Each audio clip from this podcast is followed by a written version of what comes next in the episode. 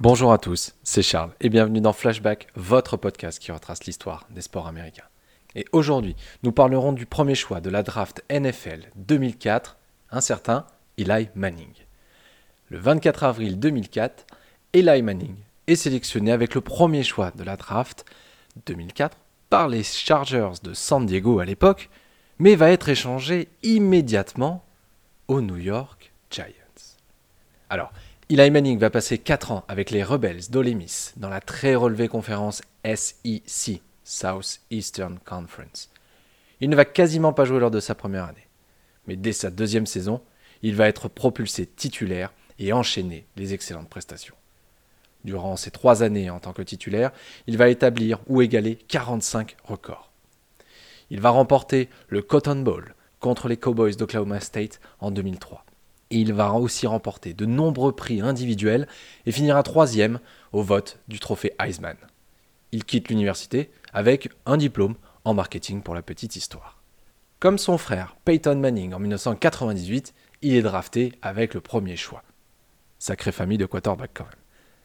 Les San Diego Chargers le choisissent, mais il avait par avance annoncé son refus de rejoindre cette franchise. Et c'est donc chez les New York Giants qu'il va atterrir après un échange incluant Philip Rivers et plusieurs choix de draft. La première année, il se partage les titularisations avec Kurt Warner. Mais dès sa deuxième année, Eli Manning va, va permettre à sa franchise d'aller en playoff. Ils seront éliminés en wildcard. Lors de la saison 2007, ils vont surprendre tout le monde en allant battre les Patriots de Tom Brady, pourtant invaincus cette saison et les privant de la fameuse saison parfaite. Eli Manning est élu MVP du match lors de cette victoire 17 à 14 au Super Bowl.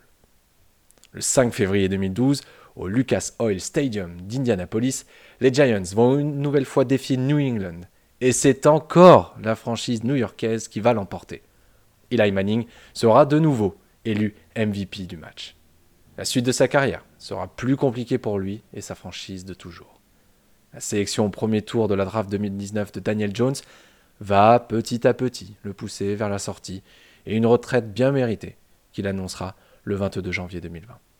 Le propriétaire des New York Giants, John Mara, annoncera quelques jours plus tard que Eli Manning sera intronisé dans le cercle d'honneur de la franchise et que son numéro 10 sera retiré.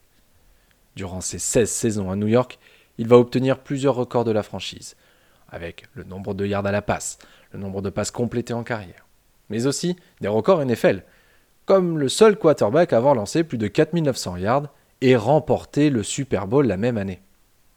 Eli Manning aura aussi effectué une série consécutive de 210 matchs comme titulaire.